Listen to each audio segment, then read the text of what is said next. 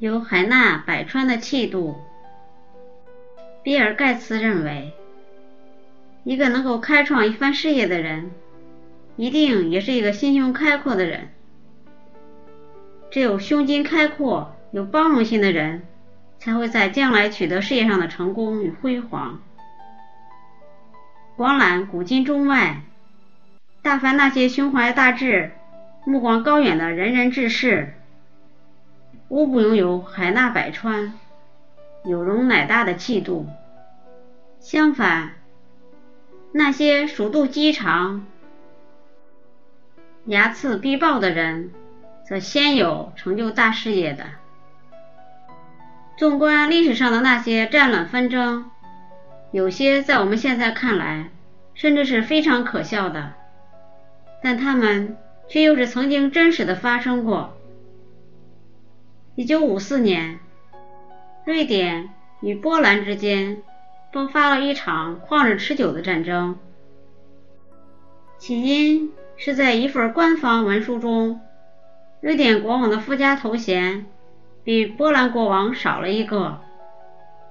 瓦西大屠杀及其以后延续的三十年战争，是因为一个小男孩向格鲁伊斯公爵扔石头。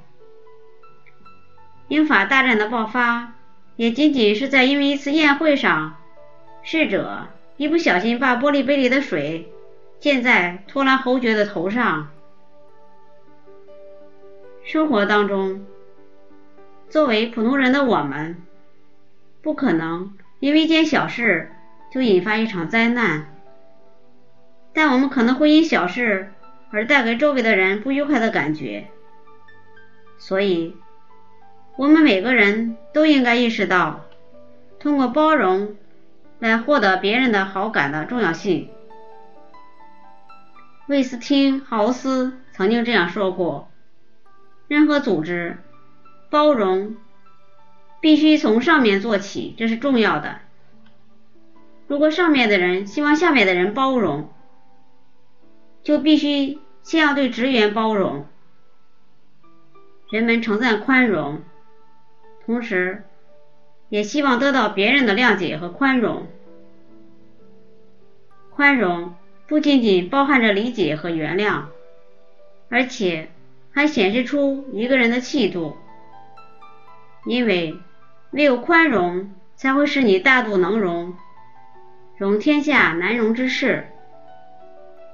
因此说，一个人能为多大的事情而发怒，也就说明了他的胸襟有多么开阔。有一位禅师住在深山简陋的禅房里面，有一天。他散步归来，发现禅房里面正有一个小偷在翻箱倒柜的寻找财物。最终，小偷却失望的发现禅师已经站在门外了。惊慌失措的小偷赶紧憋出禅房，想要溜之大吉。禅师却伸手拦住小偷，慢慢的褪下披在身上的袈裟。说：“施主，你走了这么远的山路，来到这个偏僻的地方来看望我，我总不能让你空手而归吧？这件衣服你就带走吧。”说完，禅师把衣服披在小偷身上，小偷惭愧的低下了头，默默的走了。第二天，禅师从禅房里走出来。却发现他送给小偷的那件袈裟被折得整整齐齐的放在禅房的门口。禅师的宽容，最终使那个小偷良心发现，归于正途。宽容是一种气度和胸怀，他拥有的力量不但可以帮助自己走出困境，同时也可以帮助别人走出困境，获得成功的机会。美国著名的试飞员鲍勃·胡佛在一次执行任务当中，忽然发现左右两个引擎竟然同时失灵。在这千钧一发的时刻，胡佛凭借着他高超的飞行技巧，奇迹般的安全降落。事后查明，造成这起事故的原因，竟然是因为一个年轻的技师在引擎里注错了燃油。大家纷纷指责这个技师犯下的如此粗陋的错误。年轻的技师面对胡佛痛哭流涕、追悔莫及。就在此时，令大家感到惊讶的是，胡佛并没有责怪这个年轻的技师，他只是走上前去，拍了拍这个年轻技师的肩膀：“你是能干好的，走吧，伙计，开工吧。”从此以后，这个年轻的技师在工作中再也没有犯过类似的错误。看看那些成功的智者，他们在面对别人错误甚至冒犯的时候，总是会显示出他们与众不同的洞察力。其实，人无完人，良马也有失蹄儿的时候，只有真正的理解和慰藉，才能够使那些犯有过失的人恢复自信和自尊。